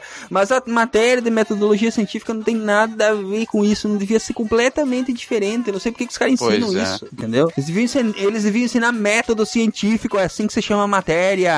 É, é. Calma, Silmar, calma. Cara, eu, eu, tive, eu tive o privilégio de ministrar essa disciplina até um ano atrás, mais ou menos, um ano e meio atrás, pra molecada, eu acho que do quarto ou quinto período, alguma coisa assim. E já tá mais pro finalmente, né? Quinto período, depois eles têm mais um ano, um ano e meio assim pra terminar o curso. A primeira coisa que eu falava na sala de aula, olha, vocês vão terminar essa disciplina com o projeto de TCC de vocês pronto. E não tinha prova, não tinha nada, a avaliação é na metade do período, um pré-projeto, no final o projeto pronto. E, e, aí já caía massacrando. Objetivo, hipótese, teoria. É, os, é muito engraçado porque os meninos chegam assim falando: olha, eu quero fazer um trabalho dessa maneira, eu vou no campo coletar na maré baixa, na maré alta e tal, não sei o que lá. Aí eu paro, é muito, é muito engraçado que todo mundo começa falando assim. Eu falei, calma, vamos lá. Você já está pensando na metodologia sem querer saber o que você quer provar com o seu Hum. trabalho. A hipótese é o que você quer provar, o objetivo é o que você quer estudar. Se você não definir a sua hipótese, você não consegue delinear o seu experimento para poder chegar no resultado. Então, assim, é um, é um choque, porque o pessoal já chega imaginando aquele desenho amostral perfeito, sem saber que pergunta quer responder. Então, assim, essa disciplina de metodologia científica é importantíssimo para isso, porque se a gente não tiver uma hipótese bem definida, o trabalho vai ficar uma merda. É, lembrando que qualquer pesquisa começa com fazer as perguntas certas, né? Exatamente. E aí eu volto a falar de novo. é, eu comentei agora há pouco. Todo mundo pode fazer pesquisa. Se é, não tem dinheiro para fazer, muda a hipótese. Pega a hipótese um pouquinho mais simples, né? Ou alguma coisa que seja viável para fazer com o recurso que você tem, com o conhecimento que você tem, com a estrutura que você tem, mas faça. Então, assim, todo mundo pode fazer pesquisa. Né? Só ter um pé no chão, é, não querer abraçar o mundo todo, dar um passo por vez e ter uma boa orientação. Bichinhos! Deem um oi aqui, ó! Eu entrei numa universidade, então, como eu falei anteriormente, entrei no curso da engenharia química. Na metade do ano, eu mudei para biologia porque não tinha mais como continuar na engenharia. Quando eu mudei para biologia, eu sabia que biologia não era, na, na época, não era o que eu queria, né? Mas eu tinha que terminar um curso superior, então era o que eram as cartas que eu tinha para jogar, então eu resolvi jogar o jogo da biologia. Não tinha muita pesquisa no curso de biologia que eu fazia. Tinha só um professor, que ele era ah, entomologista e ele trabalhava com insetos. Na verdade, ele trabalhava com a mosca da fruta, né? A Drosophila, meno, é, Drosophila melanogaster. E aí ele escolheu os melhores alunos da sala e, sugeriu que esses, que esses alunos fizessem pesquisa. Na época eu também recebi o convite, era no segundo semestre. Só que como eu já trabalhava, eu já estava dando aula e eu trabalhava na monitoria do laboratório, eu não ia ter tempo de fazer a pesquisa. E não valia a pena para mim largar o meu trabalho para fazer a pesquisa, que eu ia ganhar menos na pesquisa do que no trabalho. Você negou o chamado. Eu da neguei o chamado da ciência por três vezes. Não, mas essa é uma realidade dura. Ó, mas pera aí, mas essa é uma realidade dura porque o, às vezes a pessoa que trabalha não pode ter bolsa e vice-versa, né? Então às vezes abre mão. E aí eu continuei fazendo biologia, todas as disciplinas, e aí eu cheguei no último semestre, que foi uma loucura, porque eu tive que fazer o último e o primeiro ao mesmo tempo, porque eu não tinha feito o primeiro da biologia, né? E aí chegou no último semestre, é, não, no penúltimo semestre eu tinha que fazer a, a tal da pesquisa, né, do TCC. Aí, meu Deus, eu quero fazer alguma coisa que realmente seja diferente, porque todo mundo fala, fazia com alimento, ou com mosca, ou com, é, na parte de, de invertebrados, de insetos, mas, ou então com árvores, e eu achava aquilo tudo muito repetitivo, né, nada que realmente acrescentasse alguma coisa de conhecimento para mim eles tinham re- reformulado o quadro de profissionais e tinha vindo uma professora que era de que tinha se formado em Maringá na Universidade Federal, eh, Estadual de Maringá. E ela era e- ecóloga e também tinha especialização doutorado na área de limnologia e aí, quando ela chegou naquela, naquela eu lembro muito bem, naquela noite, eh, o coordenador do curso trouxe todos os professores para se apresentarem, para dizer qual era a linha de pesquisa que cada um deles ia, ia ministrar naquele semestre, ou podia nos auxiliar nos trabalhos. E eu lembro que aquela professora que ficou na ponta era a, a mais gordinha e a mais feia de todas, né? Eu lembro até a roupa que ela estava usando, né? Ela estava com uma, uma bermudinha de cotton bem coladinha, ela era bem gordinha, com cabelo que parecia uma juba de leão e de chinelo de dedo. Olha o chinelo de dedo, olha o E aí, estereótipo. quando ela falou assim que ela trabalhava com invertebrados bentônicos, Opa, bonitos, hein? eu falei assim, meu Deus, o que que é isso? Eu ajudei a Fernanda a fazer a- o TCC dela e até eu só fui entender quando ela apresentou o trabalho. Cara, a minha esposa só foi entender o que eu fazia no meu mestrado. Mas tudo Não, bem. E olha que interessante, aí todo mundo foi se, se, se organizando assim com os professores e sobrou ela. Ninguém quis fazer com ela. Aí eu falei, bom, então é, o que, que a senhora me sugere? Aí eu lembro que ela me entregou um artigo que foi feito no Rio das Velhas, em, acho que é em Minas Gerais, que falava que era um monitoramento do, do rio através dos invertebrados bentônicos. Que na verdade, resumindo, através dos invertebrados você consegue verificar se o rio tá poluído ou não. E aí, quando, quando eu li aquele artigo, eu falei, meu Deus, é isso que eu quero pra minha vida, sabe? É, Eu até hoje me arrepio quando eu lembro daquilo lá. E aí ela falou assim, então tá, então você vai, você segue o que tá nesse artigo e nós vamos fazer a pesquisa. E aí nós escolhemos o rio que abastecia a cidade aqui em Chapecó. Eu lembro que eu não sabia nem os pontos, como é que fazia. Eu fui com meu pai pra gente achar os pontos de coleta no- ao, ao longo do percurso do rio. Depois, nas coletas, o Silmar foi comigo pra fazer coleta. A gente ia com o carro, nosso carro mesmo, baixava o banco de trás pra colocar os baldes, porque pra trabalhar com invertebrados tem que pegar o lodo do fundo do rio. Então a gente jogava uma draga, pegava o lodo, colocava no baldinho e, e trazia pra minha casa lá na minha mãe. Empilhava aquele monte de balde pra fazer a, a pesquisa, né? Pra fazer depois a triagem do material. E, e foi aquilo que, que despertou o a, a, a necessidade da pesquisa, o que era bom realmente na faculdade. E, e foi a pena que foi no último semestre, né? Foi no final da faculdade. E é claro, daí depois tudo isso levou pra pós-graduação, pra especialização que eu fiz e pro, pro mestrado, né? No mestrado eu não trabalhei mais com invertebrados, trabalhei com algas, então já que era o que eu estava trabalhando, que eu, o trabalho, o que eu trabalho atualmente, mas que também que é bioindicador, né? Então hoje eu digo que eu descobri o que era bom na faculdade lá no último semestre. Eu descobri o que era ciência, o que era fazer ciência no último semestre da faculdade. A sua sorte é que você teve 100% de aproveitamento, né? Você já entrou na área e, Sim, já se é, identificou. é. Uhum. Me- mesmo que foi no último semestre, mas você já se identificou de, de, de, né, logo. Uma coisa que eu falo muito para os meus alunos: olha, façam qualquer coisa. Pintou uma bolsa, ou pintou um congresso, ou pintou um encontro, É. alguma coisa, vai. Porque na graduação vocês podem errar à vontade. Façam qualquer coisa, mesmo para vocês terem certeza de que vocês nunca mais vão querer ver isso na vida, né? Uhum. Porque nem que tenha certeza do que você não quer fazer. E aí eu, eu acabei seguindo mais ou menos isso. Hoje eu, eu sou biólogo, trabalho com biologia marinha, com bentos de, de ambientes marinhos, ambientes recifais. Uhum.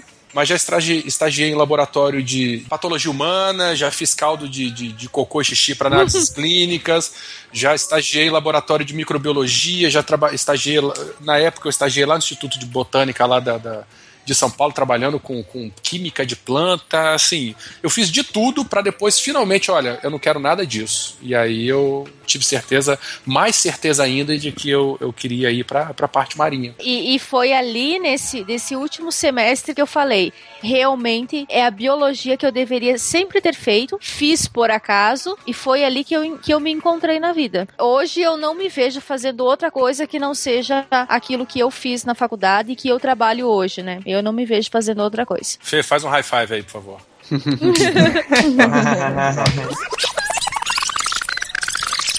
O pessoal das humanas aí nunca teve contato com pesquisa na universidade, mas o Marcelo provavelmente teve alguma coisa, mas o pessoal do design realmente. A gente tem ah, alguma coisa de pesquisa, mas não, é realmente assim, é, é só para os mais, mais interessados. É porque o design, como ele é um curso muito voltado para o mercado, é, como eu falei, né, a gente tem muita cadeira de projeto, então é, é pensando realmente no mercado, né, mercado de trabalho, né. Deveria ser mais, ah, mas ah, infelizmente no design não, não tem muito, assim. Meu, tem bastante pesquisa, assim. A geografia a gente brinca que é- ela é, obviamente, de humanas, mas ela se divide na parte humana e na parte física, né? E que seria mais estudo da, da natureza e tal. É, eu tive bastante pesquisa o curso todo. Eu fiz parte de um grupo de pesquisa, que era aquele grupo PET, que sabe, tem. Pelo Brasil tem outros, né? Uhum, É, sim, sim, tem. Programa de ensino tutorial, não sei como é que tá o nome hoje. E daí a gente tinha um professor tutor, a gente fazia pesquisa sobre uma, uma região próxima a Florianópolis, né, conurbada. E ah, no próprio decorrer do curso, tinha algumas disciplinas que cobravam trabalho. A gente foi para a região de Ganchos, que é uma região que tinha pesca da baleia, fez uma análise naquela região e tal, da parte eh, ambiental, econômica, etc e tal. É, Eu segui pela licenciatura porque o meu curso ele era na metade do curso tu escolhia ou tu ia para licenciatura ou na sexta fase, né, ou o bacharelado. No meio do curso tu tem a oportunidade de conhecer tanto a parte da pesquisa, né, quanto a parte de, ah, de dar aula e tal. Eu fui no SESC dar aula para o pessoal idoso. Sei lá, assim, por mais que eu gostasse da parte da pesquisa também, a primeira vez que eu entrei numa sala de aula e comecei a falar e eu terminei e as pessoas, sabe, gostaram, continuavam prestando atenção, eu vi, pô, é, é isso que eu sei fazer. Então eu me interessei em entrar nessa parte da licenciatura de, de- mesmo do ensino. Interessante isso, né? Tem gente que se, se identifica com a licenciatura, né? É, eu me identifiquei tanto que hoje eu penso fazer meu, minha- meu mestrado, tô, e eu quero fazer pesquisa na área de ensino, sabe? Eu não- porque eu, por muito tempo, quando eu fiz pela, principalmente a licenciatura, e hoje em dia mesmo, eu critico muita coisa que, que alguns pedagogos falam, né? Então eu penso em fazer um mestrado na área de educação mesmo, na parte, puxar essa parte da pedagogia, e não só ser o cara que critica porque não concorda. Eu quero dar a minha opinião, sabe? O que, que tá faltando, o que, que a gente pode fazer. Tu sabe que vão tentar te fazer engolir Paulo Freire de qualquer jeito, né?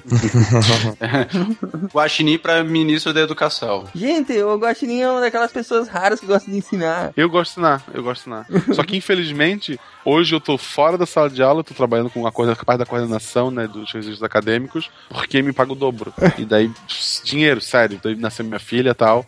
Eu, eu dou aula de vez em quando como voluntário, tipo, ah, teve a prova de Olimpíada de Astronomia. Eu me ofereci pra ir lá dar uma aula sobre o planeta Terra, né, sobre o nosso planeta.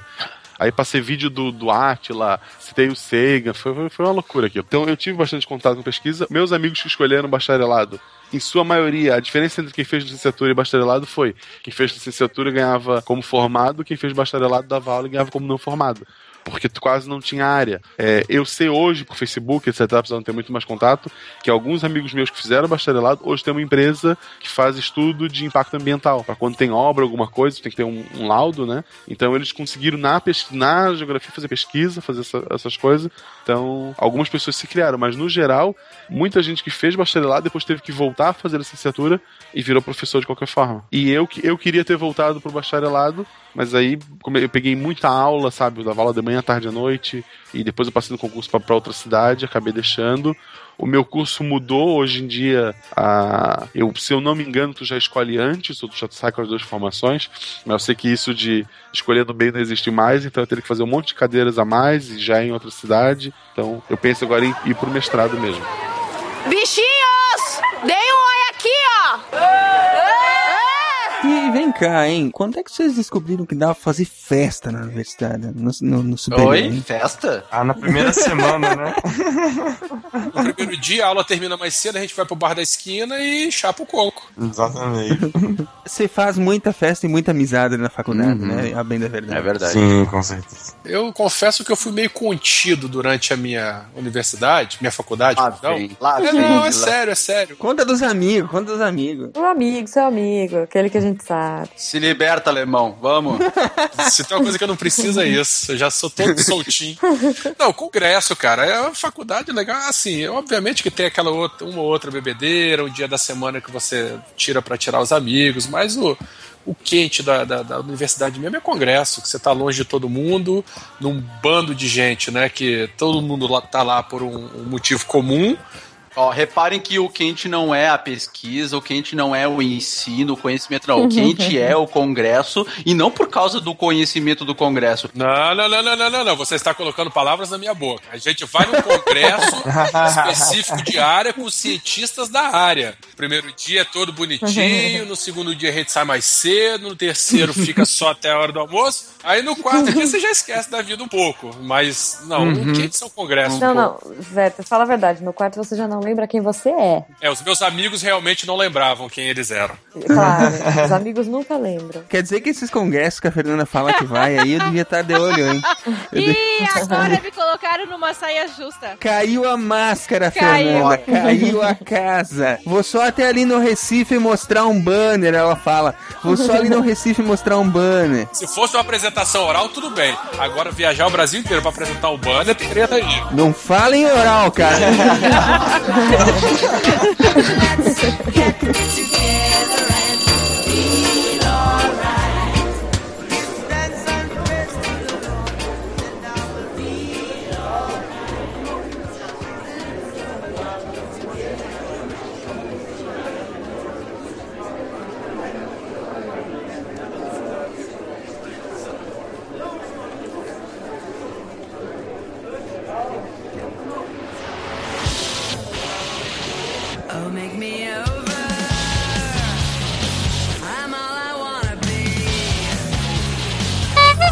Yes! You have new mail. Sejam bem-vindos, amigos do Pause, ao Mural de Recados. Na sessão onde a gente recebe comentários, feedback dos ouvintes e treta. Eu sou Marcelo Guaxinim. Eu sou Estrela e qual que é treta hoje? Eu não sei ainda, mas eu sei que a gente recebeu hoje um patrono. Nosso querido amigo Inaldo. Oi, pessoal. Oi, amigos do Pause. Inaldo, duas perguntas. O que, que você faz da vida? Sou médico. Médico? É. Tipo, de vago, assim, que participou com a gente. Isso, mas a gente faz coisa diferente. ah, tá. E a segunda pergunta, que é a mais importante, Tim Estrela ou Tim Guaxa? Eu vou de Tinguacha, mas depois eu mando uma mensagem pra Estrela. Porra, você bota muita pressão, Marcelo. Da outra vez foi a Cris, ela ficou em cima do muro, mas todo mundo sabe que era Tim Guaxa. Semana também. Então, pessoal, já que a gente tá falando em patronos, e não patrões, o Simar Cabral, vamos ler rapidamente aqui o nome de quem nos apoia e de quem tá nos ajudando nesse processo. Estrela, pode ler o primeiro. Adalto Furlanete. André Ex, sem sobrenome Luiz, Vic e agora o maior nome. Meu Deus do céu. Antônio Carlos. Caio Barros. Cássio Santana. Celito Felipeto. Daniel Alexandre Moreira. Daniel Lima. Daniel Medina Hardói. Daniel Scopel. Diego Fernandes Rodrigues. Dines. Dines, é isso mesmo? Dines. Dines Bortoloto. Diogo Marchevix. Jonathan André Gueto. Douglas Jandosa. Evandro Lopes. Fernando. Fernando- Ah, desculpa. É porque eu esqueci que tinha convidado. Fernando Araújo. Fernando Carletti. Fernando Pérez Tavares. Gabriel D. de Arruda. É um D, né, é? É um D, é um D do, do, do One Piece, provavelmente. Gabriel Tulli. Genício Zanetti. Giovanni Fedaldo. Everton Souza Ribeiro. Igor Alcântara. Igor Alcântara. Você sabe quem é esse, Naldo? Sei, sei. É o cara lá dos ateus satanistas do mundo freak. Exato. Ele, ele participou de um podcast do. Foi o de China, né? Com a gente. Foi. Talvez um Foi. dia ele volte. Olha só, eu vou ler meu nome. Hinaldo do Nascimento Magalhães. Verdade. Ô, louco. Pra provar que ele é o patrono. Exato. Isaías Gonçalves. Jaísa Pires Marinho. João Olavo Baião. José Abel Mendonça. José Antônio Oliveira. José Antônio Oliveira de Freitas. Quase que são parentes, né?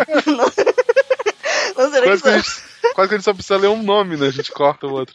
Josi Mantoan Rocha. Kevin Mendes Leite. Leandro Correia. Leonardo C. Salt. Acho. É, acho que é Sati Ah, mesmo. Sati, desculpa. Salt é a J- é Jolie.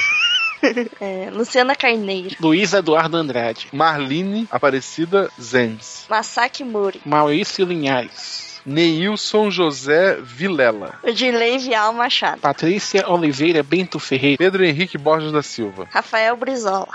Rafael dos Santos Lima. Rafael M. Fortes. Rafael R. da Silva. Renato Marques Carvalho. Roberto C.R. Silva. Rodrigo S. Morcelli. Roger Ribeiro de Aguiar. Rogério AA. Deve estar buscando ajuda. É, pode ser. Rosiane Shimomukai. Shimomukai. Quase um Shichibukai, né? Quase Shimomukai. Tiago da Cunha Borges. Tiago Oliveira Martins Costa Luz. Thiago Souza Fraga. Então, após essa linda lista de quem está nos ajudando aqui, além disso, o Mural de Recados também tem um espaço para a gente divulgar eventos. Se você quiser divulgar um evento, mande pra gente por e-mail contato arroba scicast.com.br com o assunto divulgar evento, que a, a Jujuba ou o Silmar separam pra gente estar divulgando aqui. A gente poder espalhar a palavra da ciência.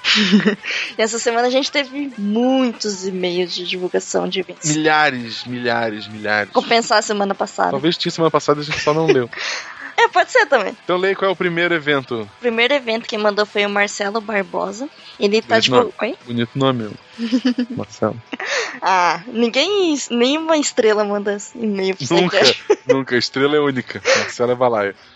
É, ele mandou um evento que é o quarto simpósio de dispositivos de assistência ventricular e coração artificial, que vai acontecer no dia 25 de setembro agora. Então, lá no Instituto Dante Pazanese de Cardiologia, próximo ao Parque Ibirapuera, em São Paulo. É, o pôster e as inscrições vocês vão encontrar aqui no link também, quem quiser participar. Exato. Também mandou e-mail pra gente a Cristiane Freire, que esteve aqui com a gente na semana. Na semana não, no mês passado, representando os patronos. E é engraçado que ela tá em Manaus e ela mandou um evento em Florianópolis. a Oktoberfest. Pra quem não sabe, vai ter o Oktoberfest agora mês que vem em Blumenau, que é aqui do lado de casa. Esse ninguém manda, né? Evento. É, não, Oktoberfest ninguém manda, convite ninguém manda. Oktoberfest, é, Oktoberfest, dia 10 do 10 de 2015, na faculdade Sesusk, lá em Florianópolis. O site site do evento é www.oktobertest.com.br. E ela mandou também um evento no, chamado Y-Test. Caramba! Encontro Mineiro de Testes Softwares, dia 21 de 11 de 2015, na Unilb, é, em Uberlândia, Minas Gerais. O site do evento é ytest.com.br. Conveniente.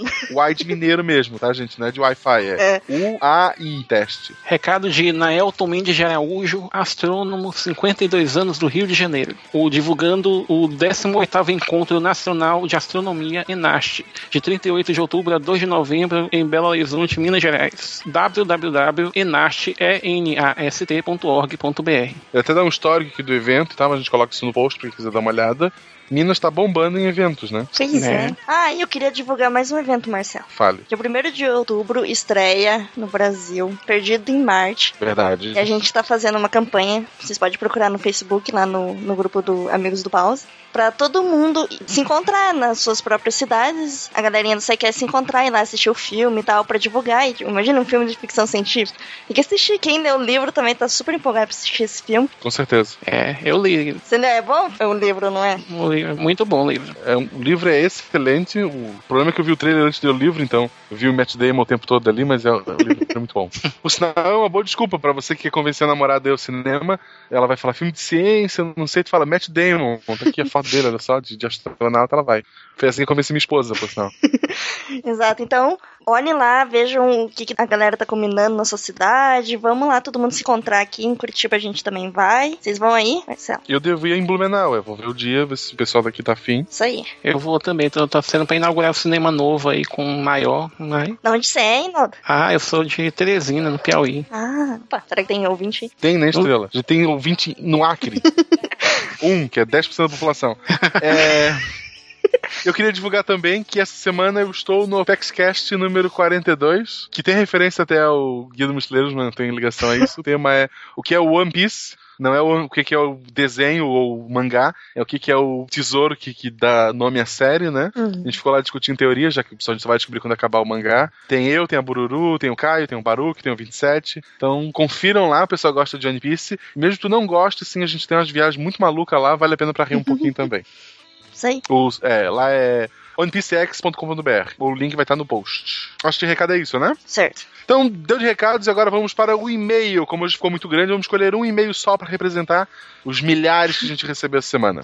Só que não. Então, Estrela, quem é, quem é este e-mail que você selecionou? O e-mail é do Thiago Melo, ele é analista de sistemas, tem 20 anos e é de São Gotardo. Sério?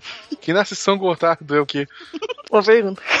Depois eu mando um e-mail, Thiago, respondendo. Por favor. Ele diz, boa noite para todos do SciCast. Boa noite. Boa noite. Boa noite. Meu nome é Thiago, tenho 20 anos e moro no interior de Minas e curso Sistemas de Informação, como eu já falei. É porque ele preenche, é porque a gente é babaca, né? A pessoa bota na mensagem.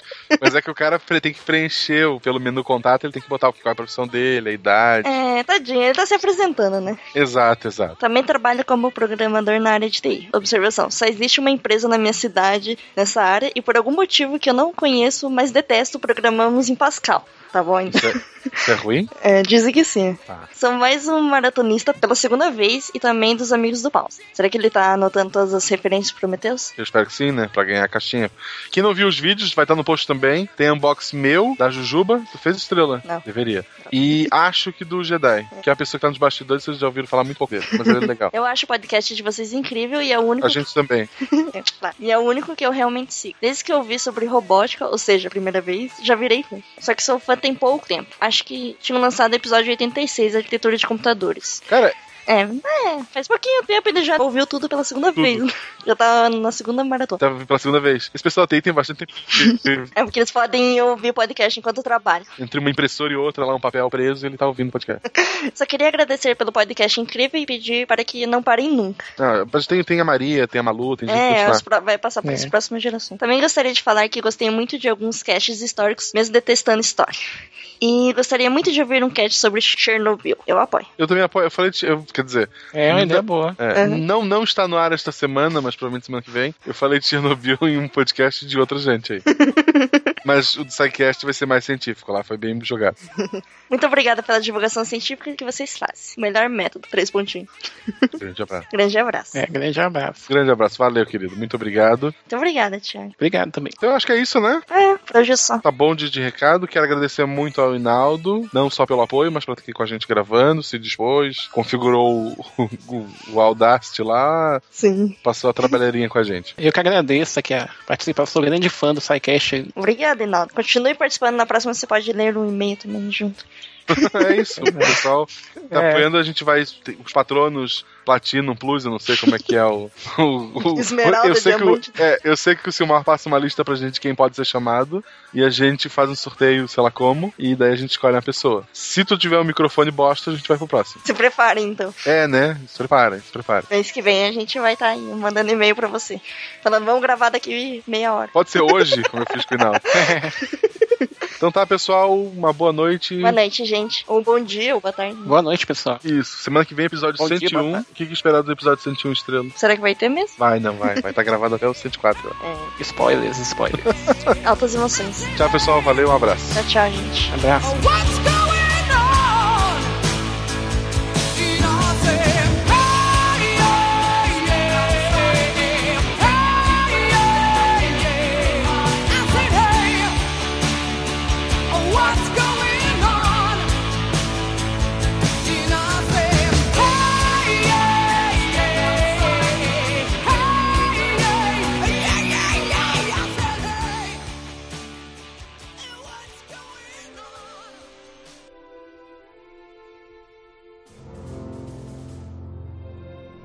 Se a ciência não for divertida, então alguma coisa é errada. Tem que ser divertida, a coisa mais divertida que tem é a ciência.